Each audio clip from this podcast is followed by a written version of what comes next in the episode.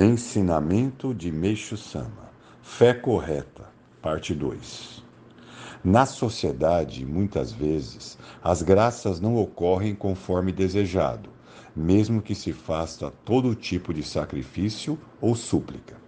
Isto se dá porque o pedido está além dos poderes das divindades.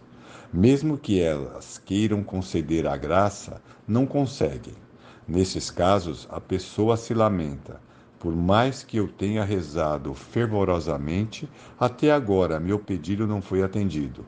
Será que os deuses me abandonaram? Ela passa a duvidar da existência de divindades, chegando a abandonar a fé ou a cair em desespero total, o que a leva a um destino ainda mais infeliz.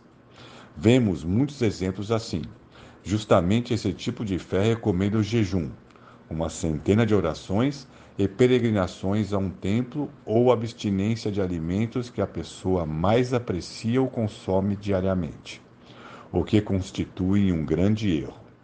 Por mais que individualmente esses sacrifícios sejam realizados com devoção, se eles não se reverterem em um mínimo de benefício em prol da sociedade, todo o esforço da pessoa terá sido em vão.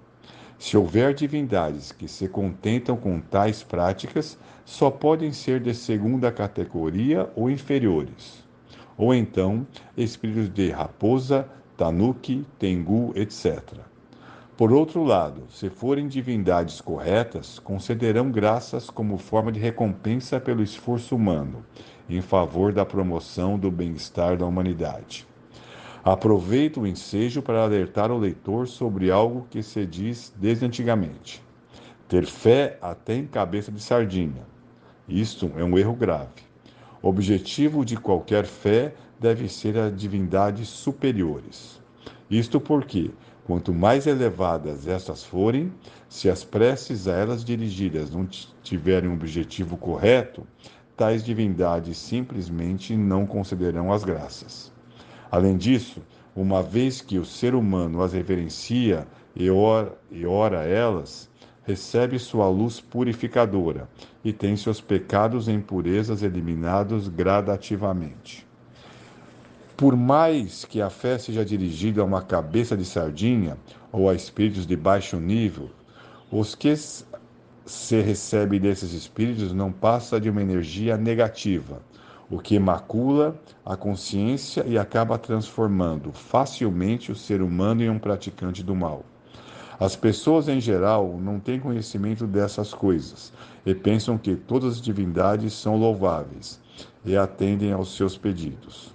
Não é para menos, porque, desde a antiguidade, ninguém recebe uma formação que lhe permita distinguir as divindades são superiores ou inferiores, corretas ou incorretas.